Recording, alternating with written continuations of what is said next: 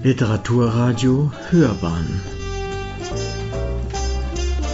Abseits vom Mainstream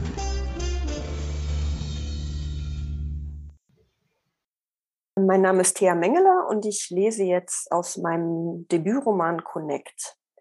Äh, in dem Roman geht es um Ava. Ava ist Ende 20 und Designerin in einer Werbeagentur.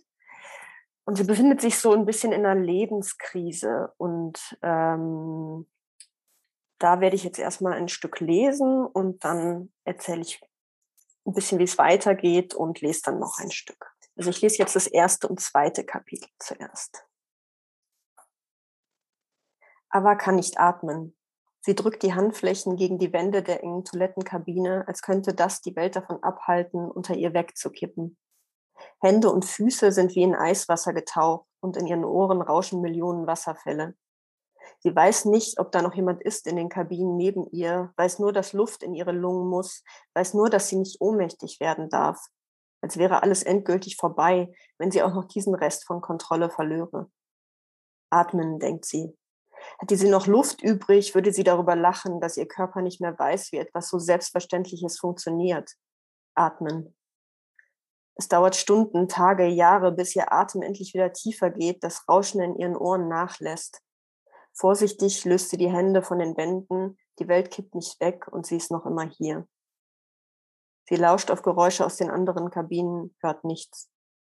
Draußen auf dem Gang Schritte, irgendwo klingelt ein Telefon.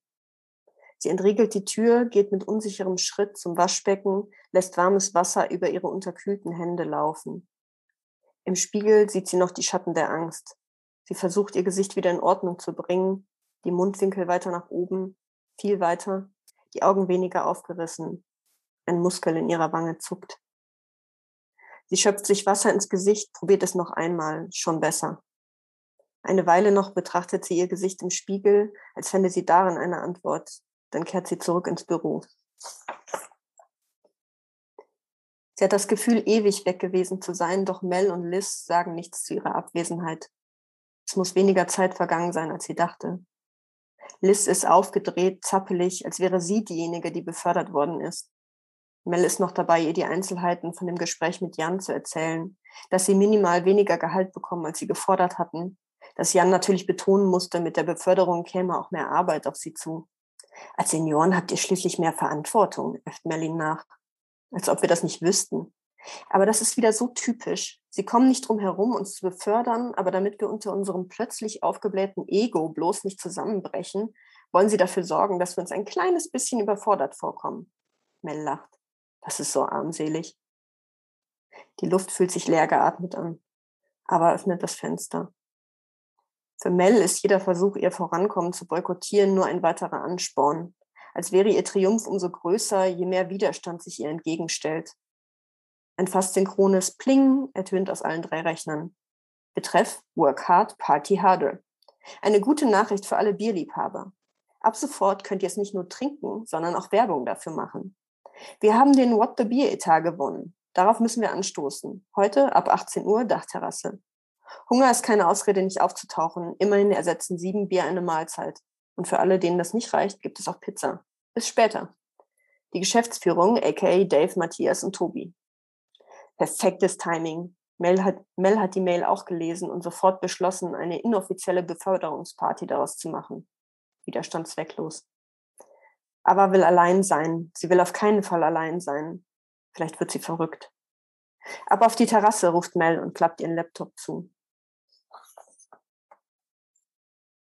Aber ist froh, draußen zu sein, auch wenn der Wind scharf über die Dachterrasse zieht. Gierig saugt, saugt sie die kühle Luft ein, bekommt fast genug davon in die Lungen. Zwei Praktikantinnen, deren Namen sie nicht kennt, stehen als Scherenschnitte vor der untergehenden Sonne. Zwei einander entgegengereckte Bierflaschen, die sich beinahe berühren, aber nicht ganz. Lockiges Haar, durch das an einigen Stellen das Abendlicht blitzt. Der Auslöser von Avas Handykamera tut so, als wäre er eine Spiegelreflex klackt, obwohl er nicht müsste. Drei Filter später kommt das Bild einigermaßen an die Realität heran, hat die gleiche Bierwerbungsleichtigkeit. Hashtag Work Beer Balance. So wie das Bild aussieht, denkt aber, müsste sie sich fühlen. Sie stopft das Handy zurück in ihre Gesäßtasche, zieht die Ärmel ihrer Jacke über die Hände, um die Kälte der Bierflasche weniger zu spüren. Neben ihr faltet sich Mel auf dem Sofa zusammen, zieht die Füße unter sich, bevor sie ihre eigene Flasche gegen die von Ava klirren lässt. Auf den nächsten Schritt zum Boss. Ava versucht zu lachen, doch in ihr zieht sich etwas zusammen. Sie kippt einen großen Schluck Bier in sich hinein, in der Hoffnung, dass es den Klumpen in ihrem Inneren auflöst aber alles, was sie davon hat, ist ein bitterer Geschmack im Mund. Sie lässt die Bierflasche über ihre Schläfen rollen, doch die Kühle geht nicht tief genug. Bestimmt ist sie nur erschöpft. Sie muss sich ausruhen, sich erholen. Dann wird sie sich auch freuen können, oder? Lass uns tanzen. Mel zieht sie vom Sofa hoch. Irgendwer hat Britney Spears angemacht und eine Gruppe von Leuten tanzt pseudoironisch. Aber ist immer schon beeindruckt gewesen von Mels scheinbar unerschöpflicher Energie. Auf der Tanzfläche gewinnt ihr schlachsiger Körper an Kontrolle und während Ava nur alibimäßig ein bisschen vor sich hin wippt, gibt Mel im Mittelpunkt der Tanzenden eine perfekte Britney-Imitation ab. Dann wird Britney ziemlich abrupt von einem harten elektronischen Beat abgelöst, in Ava vibriert wie ein tausendfach verstärkter Herzschlag. So unauffällig wie möglich tanzt sie sich aus dem Kreis hinaus, geht zurück ins Büro, um ihre Sachen zu holen. Als sie sechs Etagen tiefer aus dem Gebäude tritt, meint sie noch den stumpfen Beat zu hören und ein entferntes Lachen, das vielleicht Mels ist. So, jetzt überspringe ich ein Stück.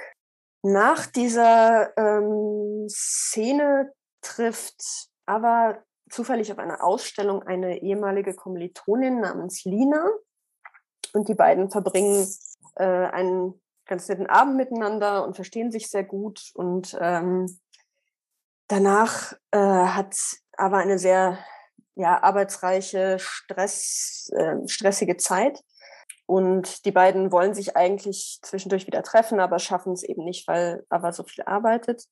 Ja, jetzt hat äh, Ava eine stressige Woche hinter sich und möchte sich gerne dann doch wieder mit Lina treffen. Ähm, die hat allerdings schon Pläne, lädt Ava aber dazu ein. Und das Einzige, was ähm, sie zu diesem Zeitpunkt weiß, ist, dass sie sich irgendwo mit Lina trifft, und Sportsachen anziehen soll. Das ist eigentlich alles, was sie weiß. Wo sie aber tatsächlich hinkommt, ist zu dem Treffen einer Gruppe, die sich Connect nennt. Ja, die ähm, träumt von einer Gesellschaft, in der Menschen sich einander wieder näher kommen. Das ist eigentlich so der äh, Gedanke hinter dieser Gruppe Connect. Davon weiß aber zu diesem Zeitpunkt allerdings noch nichts, sondern sie kommt da jetzt ganz vorurteilsfrei ähm, zu dieser Gruppe und erwartet jetzt erstmal, dass sie Sport macht. Genau, und äh, da lese ich jetzt noch ein Stück. Zur Sicherheit überprüft aber noch einmal, ob sie hier wirklich richtig ist. Jägerstraße 14, ja.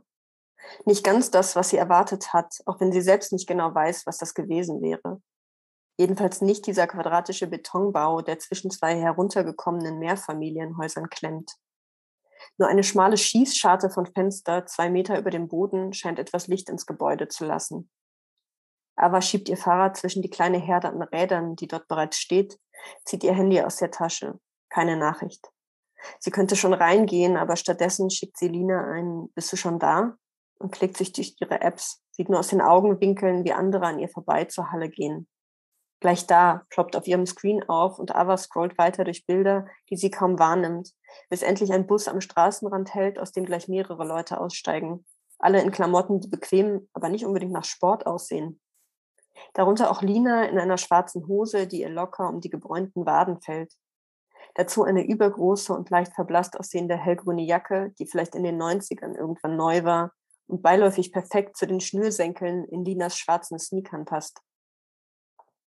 Aber wird sich überdeutlich ihrer eigenen neongemusterten Sporthose bewusst, doch Lina lässt ihr keine Zeit, darüber nachzudenken, umarmt sie und zieht sie noch in der gleichen Bewegung Richtung Halle, durch die Tür und einen langen Gang aus unverputztem Beton entlang. Als Lina am Ende des Ganges die Tür öffnet, ist aber kurz geblendet von dem Licht, das unerwartet hell in den Gang flutet. Nach dem bunkerartigen Äußeren der Halle hatte sie mit einem düsteren, höchstens neon beleuchteten Raum gerechnet. Doch stattdessen betritt sie eine Halle, deren eine Wand vollkommen aus Glas besteht, nur durchbrochen von einem feinen Gitternetz dünner Holzrahmen. Dem Raum ist deutlich anzusehen, dass er schon früher eine Sporthalle war. Allerdings hat er nichts von der miefigen Schäbigkeit, an die Ava sich aus ihrer Schulzeit erinnert.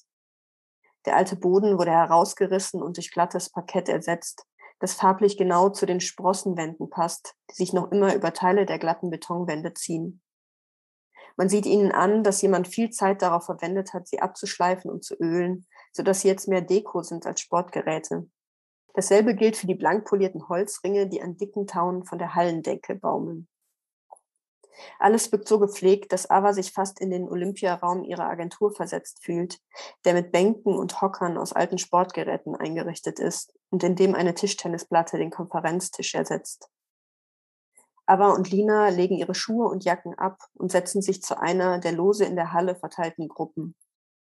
Lina scheint ein paar Leute zu kennen, aber bevor Ava dazu kommt, sich vorzustellen oder vorstellen zu lassen, steht schon am anderen Ende der Halle jemand auf winkt erst und legt dann beide Zeigefinger an die Lippen. Kurzgeschorene Haare, drahtiger Körper und eine helle Stimme, die seltsamerweise gut durch die gesamte Halle trägt. Schön, dass wieder so viele von euch da sind.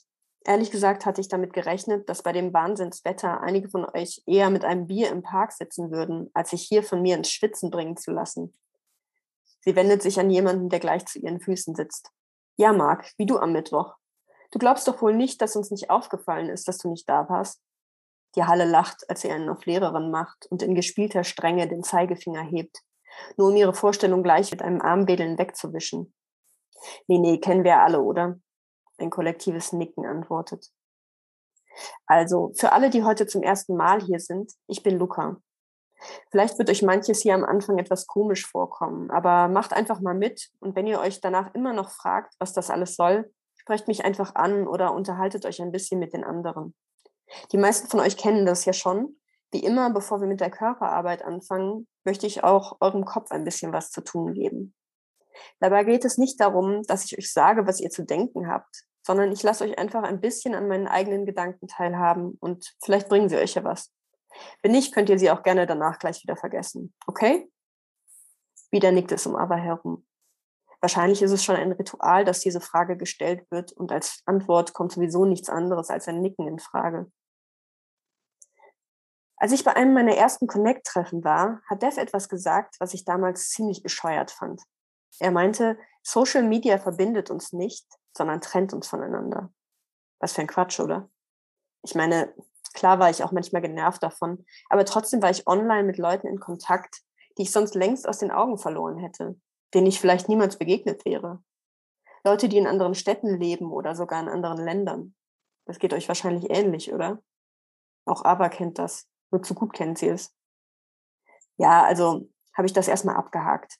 Ich muss ja nicht immer mit Dev einer Meinung sein, dachte ich. Aber irgendwie, diejenigen von euch, die Dev kennen, wissen wahrscheinlich, was ich meine. Irgendwie hatte er da schon einen Haken in meinen Kopf gesetzt. Ein paar vereinzelte Lacher sind zu hören. Demonstrative Lacher von Leuten, die Dev eben kennen, wer auch immer Dev ist. Und der Haken hat es ganz schön in sich, denn in den nächsten Wochen habe ich dann immer stärker darauf geachtet, was ich online wirklich mache. Mit wem bin ich in Kontakt? Und was ist das für ein Kontakt? Reden wir wirklich miteinander oder like ich nur ihre Bilder, damit sie meine Bilder liken?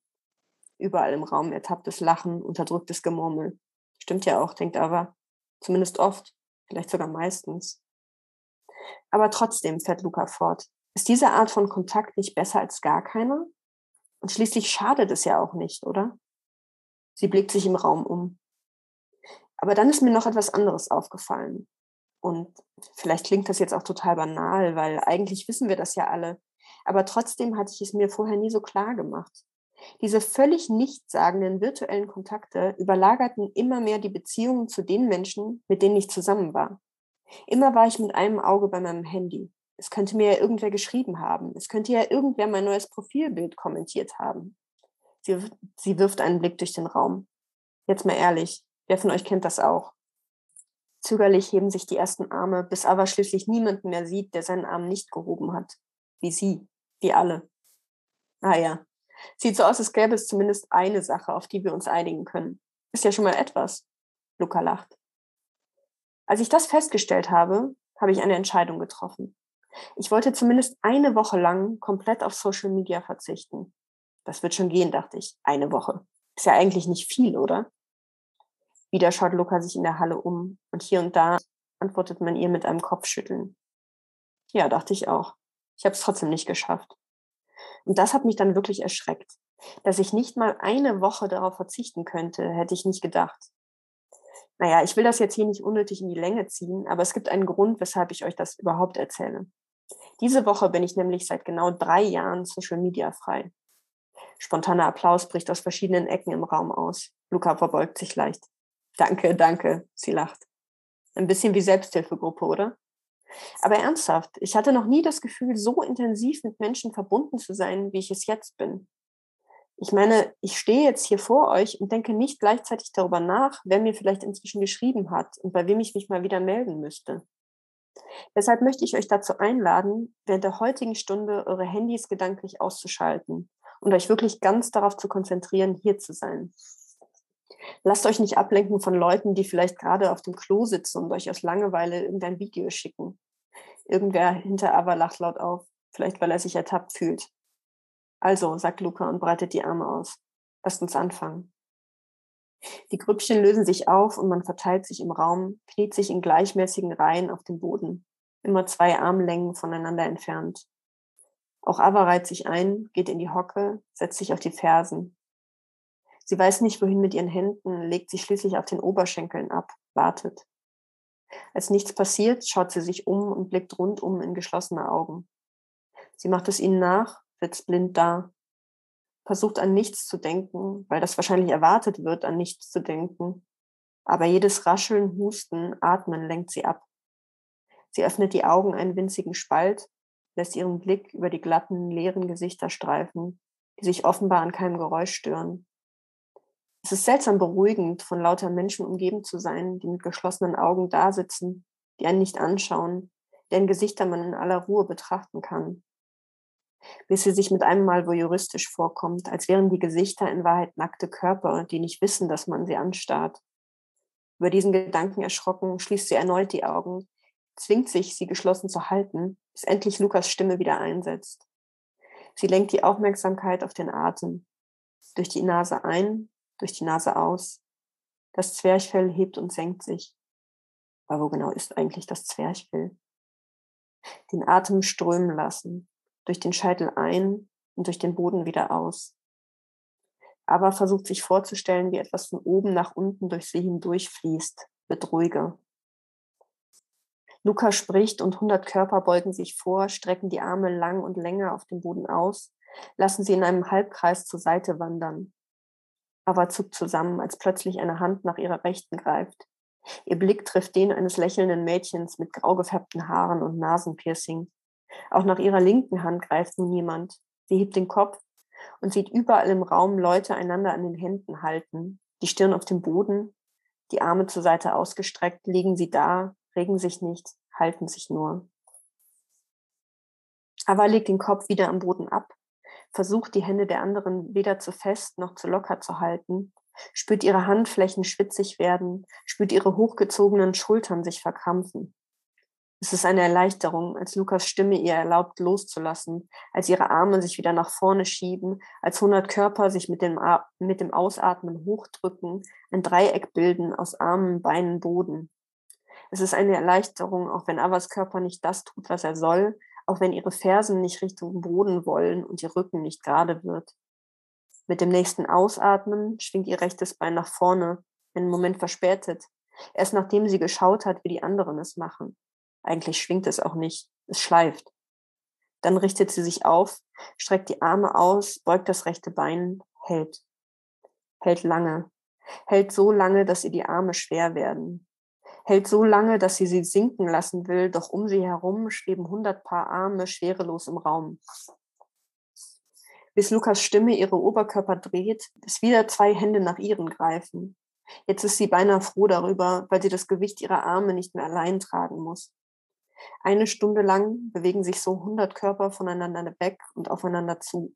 In einer perfekten Choreografie fließen sie von einer Übung in die nächste, halten einander, lassen los und bleiben schließlich am Boden liegen. Die Arme ausgestreckt, die Hände ineinander verschränkt. Nur dass es aber jetzt nichts mehr ausmacht.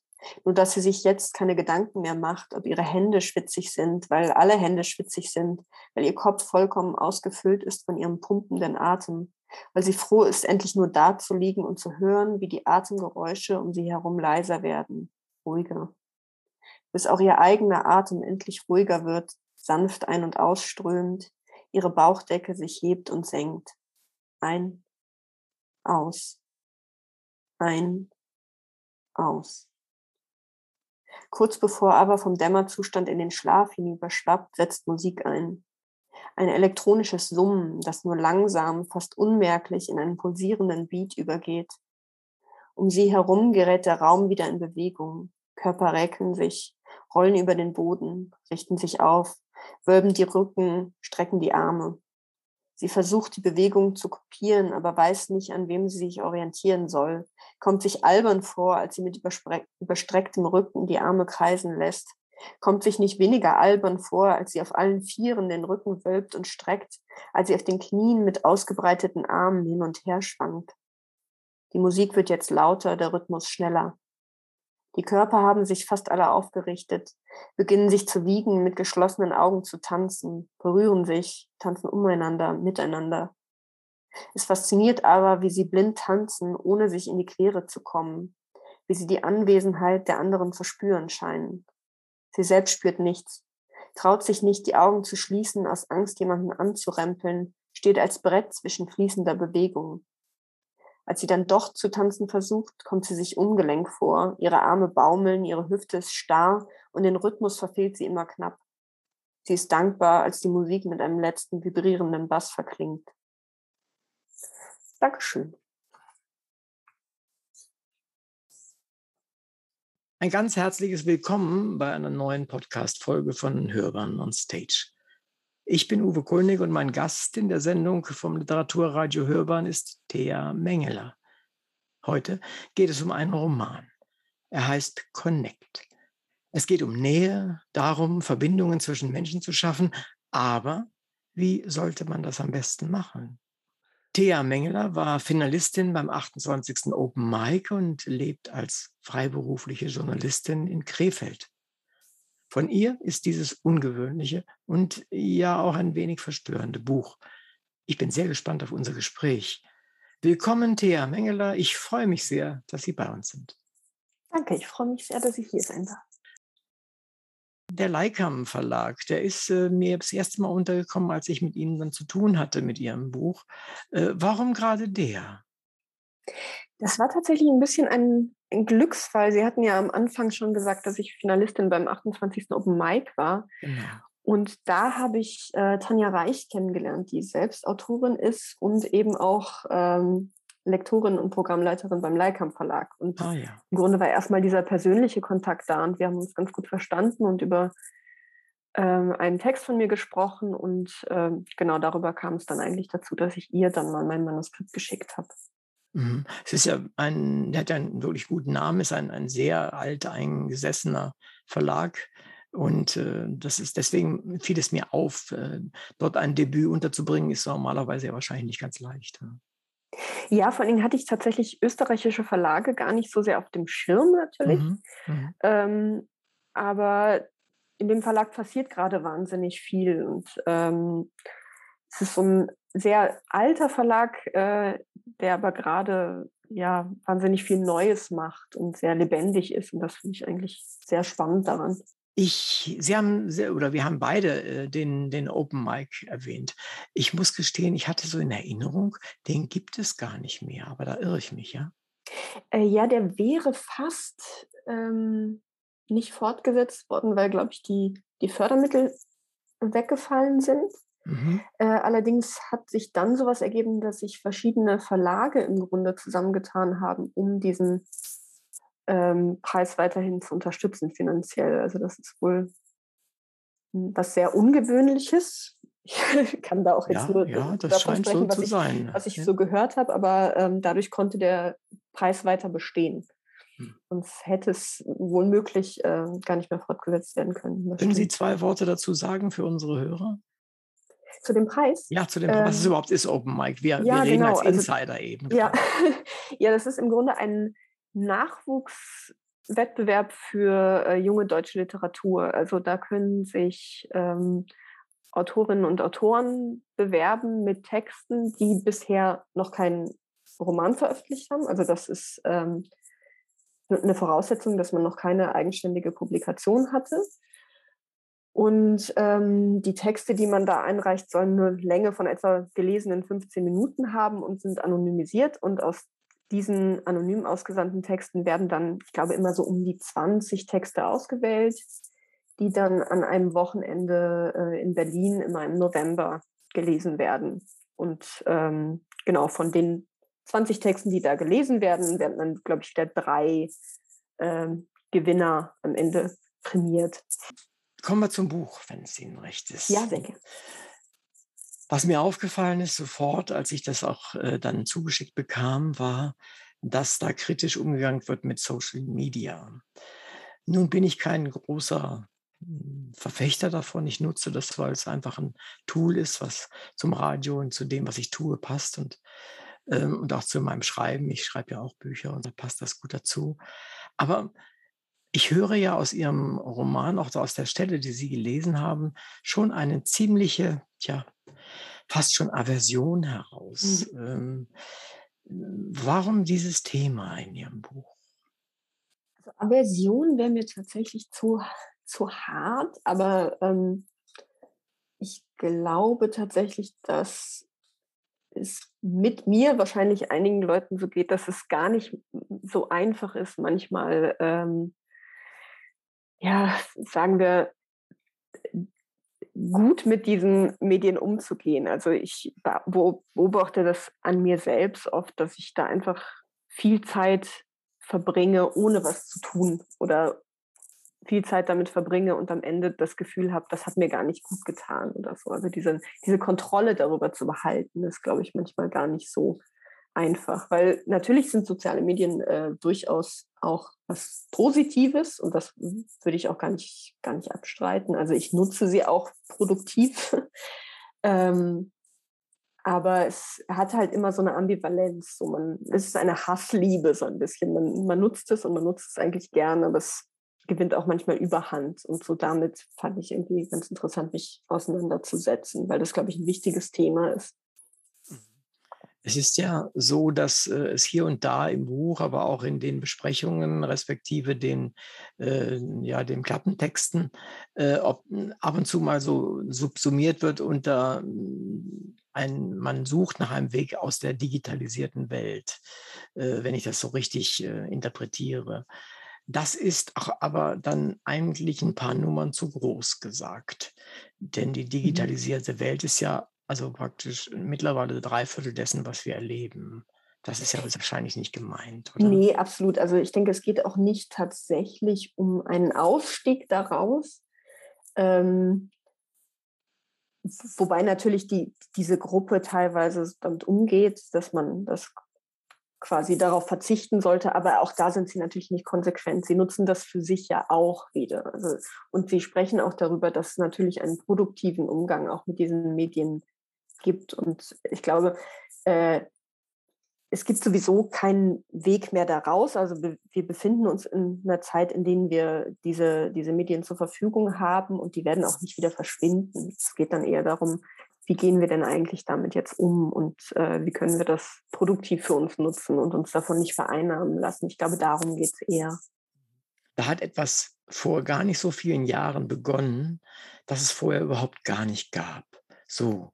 Und dann hatten Menschen wie ich hatten das, das Glück, wir waren, äh, ich war schon relativ erwachsen, als das so richtig losging. Also auch mit dem, insgesamt dem Digitalisieren, mit dem, mit dem Computer, mit dem Homecomputer und so weiter. Da war ich ja schon doch relativ erwachsen. Das heißt, ich konnte da so richtig reinwachsen.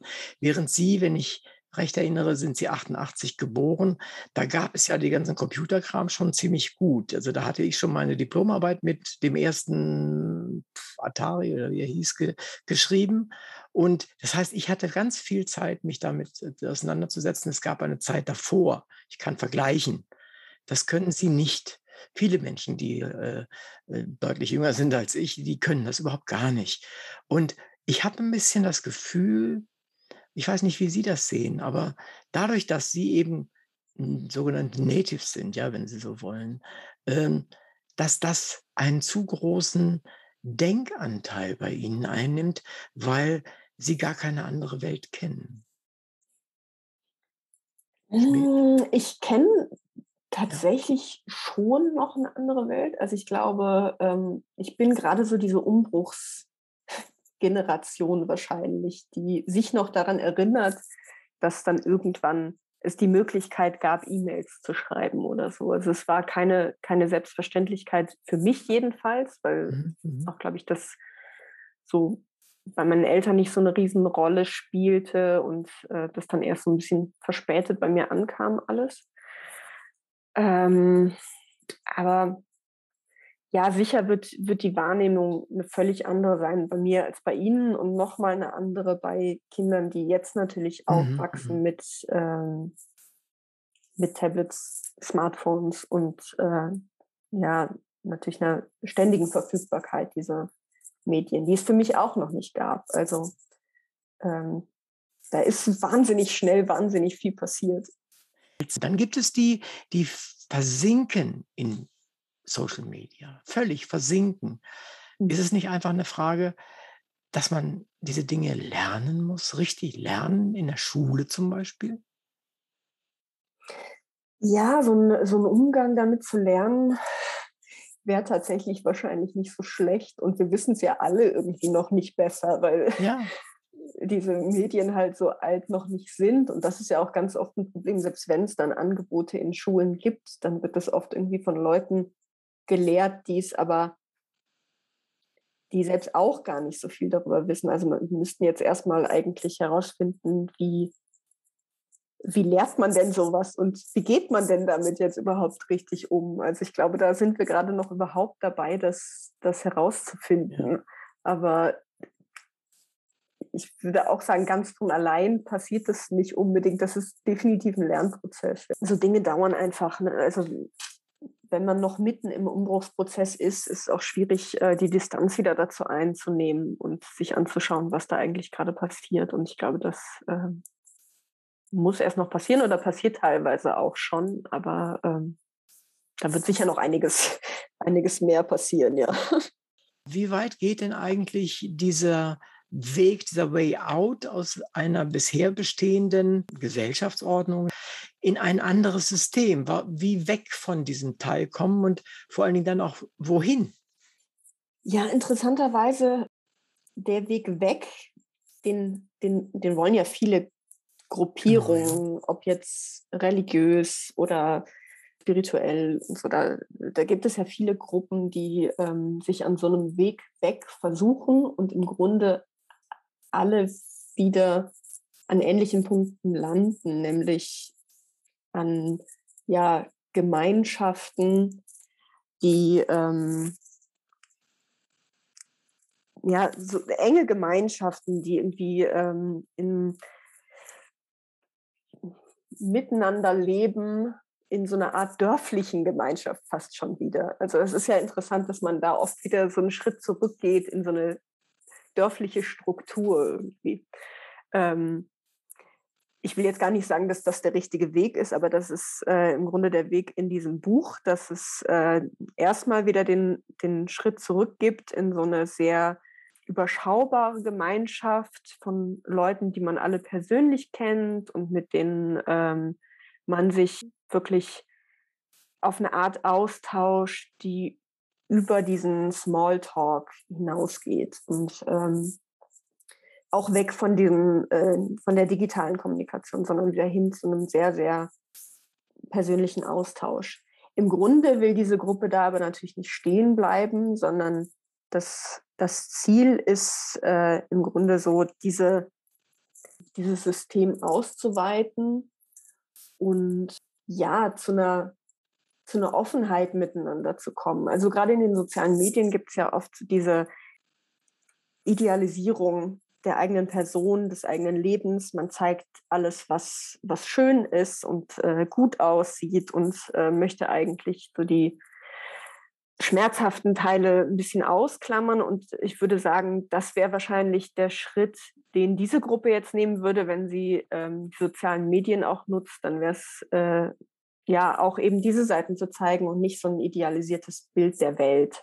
Vielleicht sollten wir unseren Hörern nochmal die Chance geben, etwas über die Geschichte zu erfahren. Vielleicht können Sie noch ein paar Worte verlieren. Was passiert da eigentlich?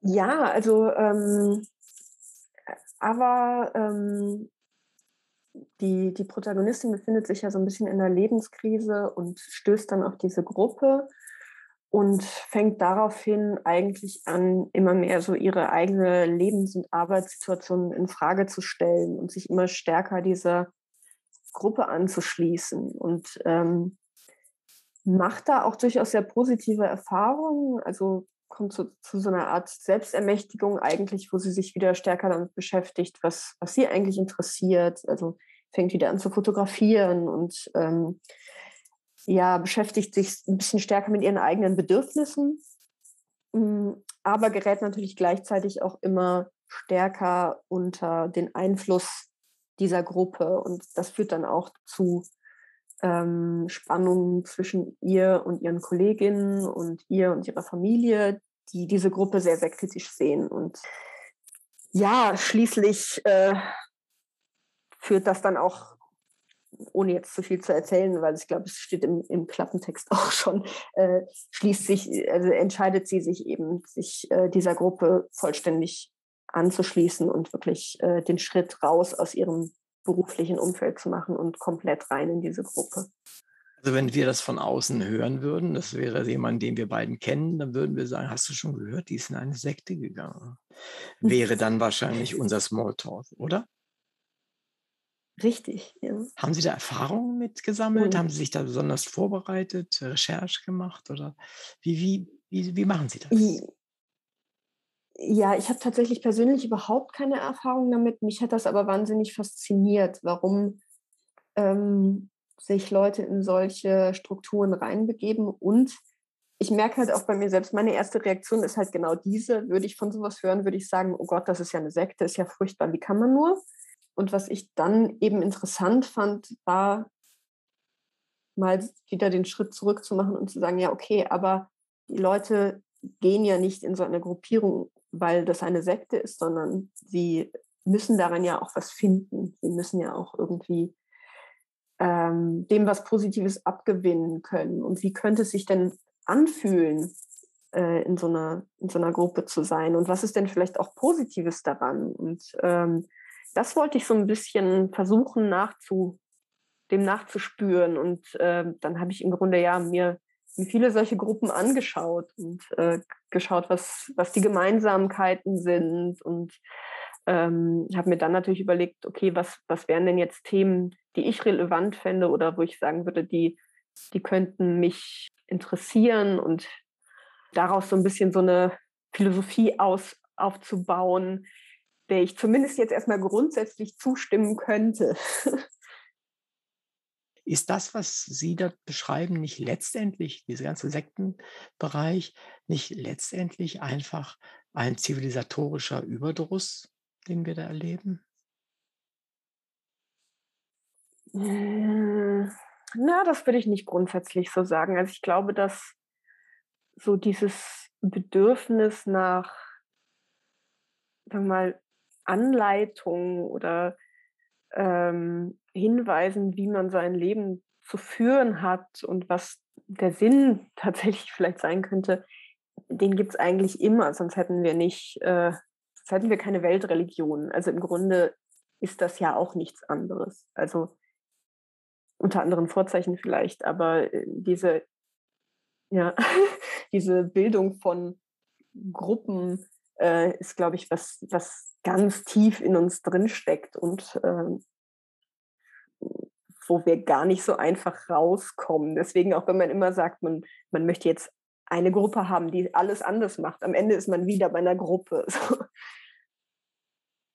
Das heißt, alles das, was wir uns so überlegen, äh, und das, was Sie auch in Ihrem Buch immer wieder beschreiben, die, die Kämpfe zwischen den einzelnen Personen, zwischen Gruppen von Personen und, und, und, ist doch vielleicht immer das Widerspiegeln der evolutionären Entwicklung von ja, von, von in, Häkchen, in Häkchen Menschenaffen. Ja, absolut. Wir wiederholen uns unendlich. Das ist das eine. Aber auf welcher Ebene letztendlich? Das ist das Entscheidende.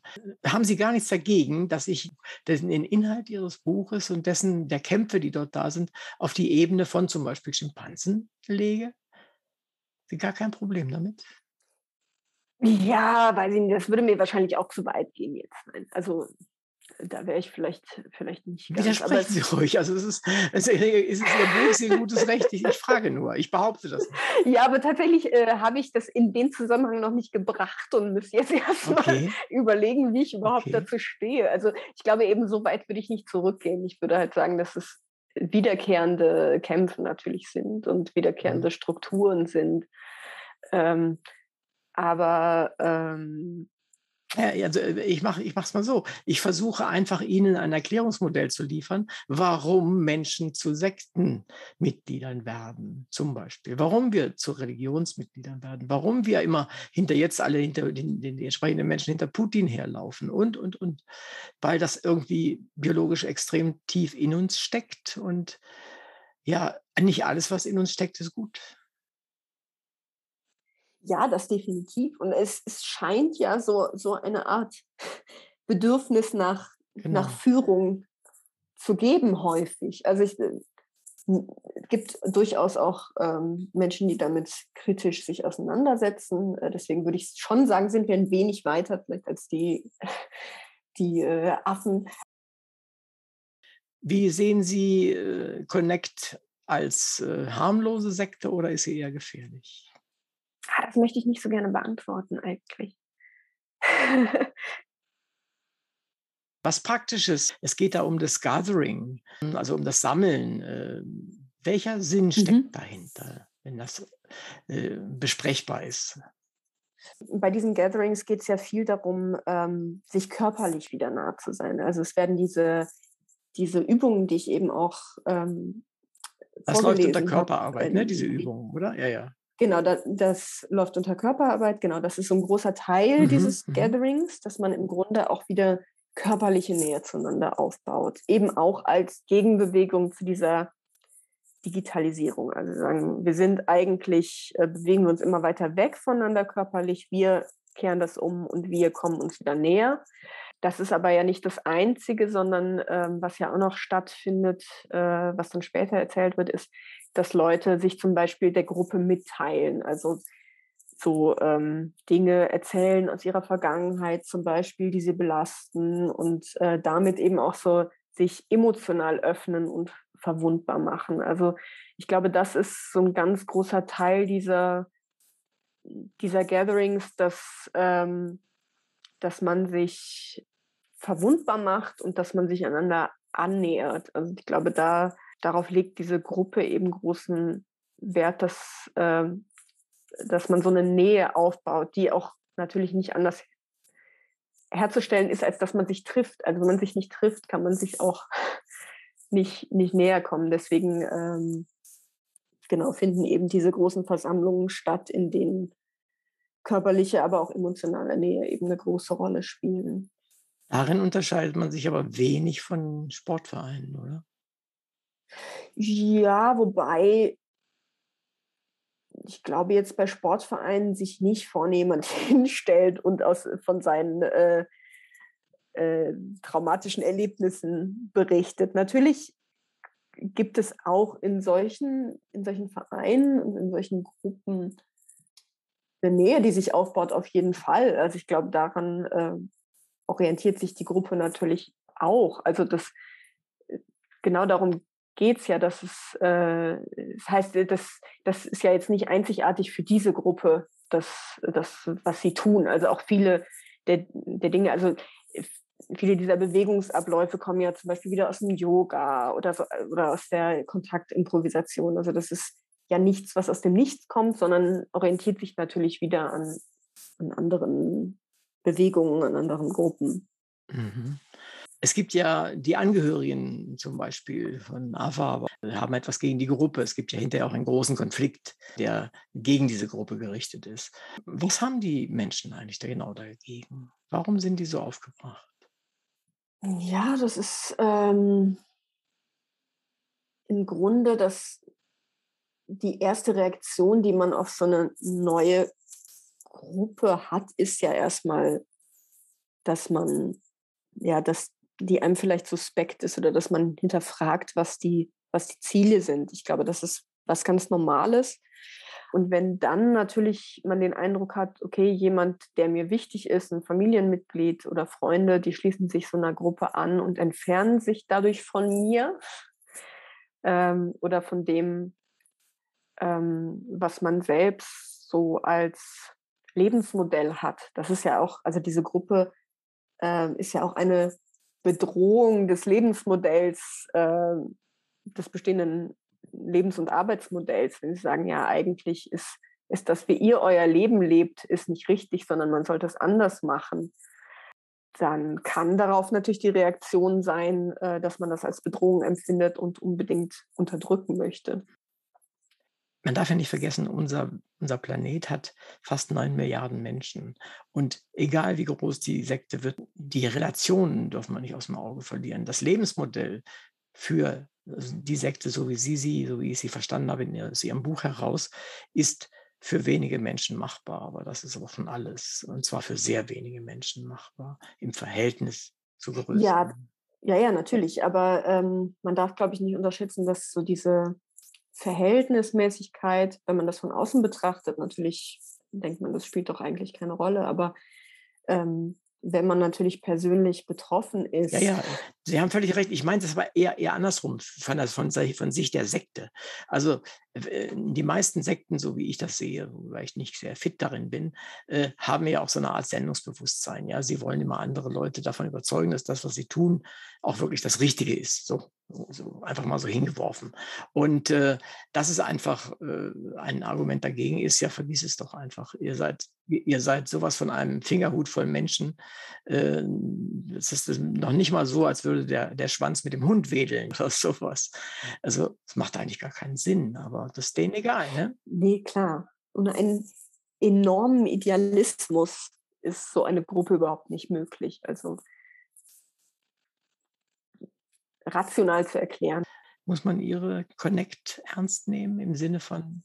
Ich glaube, man sollte sich schon insofern ernst nehmen, weil natürlich, also klar, kann man, ähm, kann man sagen, gesamtgesellschaftlich spielt das keine große Rolle, ähm, global sowieso nicht. Trotzdem kann es natürlich für die Leute, die sich in dieser Gruppe befinden, das Leben enorm verändern und auch aufwerten. Also wenn, wenn jemand jetzt in dieser Gruppe ähm, ein völlig, völlig anderes Verhältnis zu seinen eigenen Bedürfnissen und Wünschen bekommt, dann ist es ja nichts, was man einfach ähm, völlig, völlig abtun kann. Also ich glaube, als individuell persönliche Relevanz äh, besteht da schon. Ähm, aber ja, klar, wenn, immer wenn man es äh, in ein größeres Verhältnis setzt, wird es natürlich ja, schwierig. Das ist eben etwas, was mir immer ähm, bei den bei, bei Sekten auffällt. Letztendlich lassen sie sich von der Gesellschaft pampern. In den meisten Fällen, ja. Ja, ich weiß nicht, ob man das tatsächlich so grundsätzlich sagen kann. Aber Muss man nicht. Es ist einfach meine, meine, ja. meine Idee und äh, wenn sie es nicht ihre ist, dann ist okay. Ich, ich kenne ich kenn das Buch, ich kann aber nicht so viel darüber erzählen natürlich, weil sonst verraten wir die ganze Story. Äh, aber letztendlich äh, sind es natürlich sonst Kämpfe, äh, ja nicht gut gegen böse, das ist zu einfach, sondern A gegen B, wenn wir es mal so sagen, so einigermaßen neutral. Wobei ja, A genau. dick und fett und groß ist und B ganz klein und so ein bisschen wie das gallische Dorf sich fühlt. Ja, und natürlich ist dann auch wieder ganz viele Parallelen zwischen A und B gibt, die aber abgestritten werden. Also äh, das ist, ist ja auch häufig so, ähm, ich würde auch mal behaupten, dass das in dem Buch teilweise so ist, dass die Unterschiede an manchen Stellen dann gar nicht mal so groß sind, aber man dann natürlich ähm, das selber vielleicht gar nicht zugeben würde. Von beiden Seiten aus. Ich habe mir einen Satz aufgeschrieben, wir brauchen ein völlig neues System, das auf anderen Werten basiert. Werte. Was sind diese anderen Werte? Ja. Nein, ich glaube. Ähm, Nicht nur Dorfleben, oder? Was eine große Rolle spielt und ähm, was auch durchaus ja was erstmal positiv zu bewerten das ist, wäre, dass es eigentlich so eine Art ja, Fürsorge füreinander gibt. Also ich meine, da wären wir einerseits bei Dorfleben, andererseits natürlich auch nicht, weil da ist natürlich auch viel, äh, ein, ein, in einem Dorf sind sich nicht unbedingt alle wohlgesonnen und ich glaube, das wäre so das, das Ziel dieser Gruppe doch, dass man ähm, füreinander sorgt und füreinander äh, da ist und eben außerhalb von so einem ja, kapitalistischen System im Grunde sich bewegt. Ich glaube, das, ähm, das wäre so der, der Kern dessen, was dieser Gruppe eigentlich wichtig ist oder inwiefern sie meinen, sich von der Gesellschaft, wie sie außerhalb der Gruppe ist, ähm, sich zu unterscheiden. Der Ausgangspunkt ist ja letztendlich, dass sich unsere Heldin in ihrem Arbeitsfeld und ihrem Lebensumfeld unwohl fühlt. Sie empfindet es als ausbeuterisch und oberflächlich und dadurch auch, dass ihr Leben eigentlich keinen Sinn hat. Ist sie denn auf dem Weg, um es mal nicht alles vorwegzunehmen, aber ist sie auf dem Weg, dass dieser Sinn wiederkehrt und dass sie sich dann wohler fühlt in der, in der Sekte? Ja, das würde ich schon sagen. Ja, also ohne jetzt auch zu viel vorwegzunehmen, aber ähm, was durchaus bei ihr passiert, ist, dass, dass sie sich ganz subjektiv wohler fühlt und ähm, rauskommt aus so einer, ja, aus diesen diesen Alltagszwängen und sich vielleicht mehr damit beschäftigt, was, was ihr denn eigentlich wichtig ist und ähm, womit sie sich wohlfühlt. Ich glaube, das findet schon statt. Also insofern äh, hat die Gruppe durchaus auch positiven, positiven Einfluss auf sie. Mhm. Mhm. Das ist gut. Ne? Das ist ja wenigstens auch etwas, ähm, was positiv auf sie selbst einwirkt. Das ist doch eigentlich eine gute Geschichte. Dann ist doch der, diese Entscheidung vielleicht gar nicht verkehrt. Wir werden sehen, wie es ausgeht. Das heißt, wir werden die Leser, ich weiß es schon, aber die, die Leser äh, werden das äh, feststellen und es lohnt sich auch, das, das äh, sozusagen festzustellen. Zum Schluss äh, habe ich noch eine etwas komplexere Frage, die wir vorhin schon ganz kurz gestreift haben, die ich aber nochmal ganz explizit nennen möchte. In Zeiten, in denen der Krieg wieder in Europa eingezogen ist, wird deutlich, äh, doch dass wir in den letzten Jahrzehnten vielleicht über Gebühr mit Luxusproblemen wie zum Beispiel der Sinnfrage des Lebens beschäftigt sind, weil uns die Sorge um das, das wirklich Kreatürliche, das Essen, Schlafen, Frieden haben, Leben nicht mehr rund um die Uhr beschäftigt. Meinen Sie, dass das so ist? Ich glaube nicht, dass das so ist, ehrlich gesagt. Oder ich würde sogar vielleicht so weit gehen, äh, dass ähm, die Frage nach vielleicht gar nicht nach dem Sinn, aber danach, wie wir miteinander leben und umgehen wollen, eher noch zu wenig gestellt wird. Also, ähm, dass wir jetzt uns wieder in Zeiten des Krieges bef befinden, hängt ja nicht damit zusammen, dass wir uns zu sehr weiterentwickelt haben, sondern eher, dass wir wieder zurückfallen in so ganz alte Strukturen. Ähm, und ich glaube, dass wir eher damit vielleicht weiterkommen, wenn man, wenn man diese Frage stärker stellt, wie ähm, man denn eigentlich miteinander leben möchte und was denn eigentlich ähm, ja ein lebenswertes Zusammenleben wäre, indem man vielleicht keinen Krieg miteinander führen müsste. Also mhm. ja, ja, klar. Das ist ein guter, guter Schlusssatz, denke ich mal, der auch zu Ihrem Buch passt. Und wenn ich mir das Ende so vor Augen führe, dann, dann passt der, glaube ich, sogar ganz gut zu, zu, Ihrem Buch. Das Buch, also kann ich jedenfalls letztendlich nur empfehlen. Es ist wirklich ein, ein spannungsvoller Debütroman über die Suche ja, nach Verbundenheit, nach wie gehen wir miteinander um. Also insofern ist das, glaube ich, eine lesenswerte äh, Lektüre. Liebe Podcast-HörerInnen, Danke, dass Sie wieder bei uns waren. In dieser Folge haben wir einiges über Social Media, menschliche Verbindungen, Sekten, alternative Lebensentwürfe, aber auch über die Vorbehalte dagegen gehört. Der Debütroman von Thea Mengeler äh, mit dem Titel Connect ist ein spezieller Roman. Sehr gut geschrieben, zieht er die Leser in den Bann des Geschehens und es macht Spaß auch zu lesen. Ich bin Uwe Kulnig und mein Gast in der Sendung vom Literaturradio Hörbahn war Thea Mengeler. Es war mir eine große Freude, mit dieser fähigen und sympathischen Autorin über ihr Buch sprechen zu können. Ich denke, wir können in Zukunft noch viel Interessantes von ihr erwarten.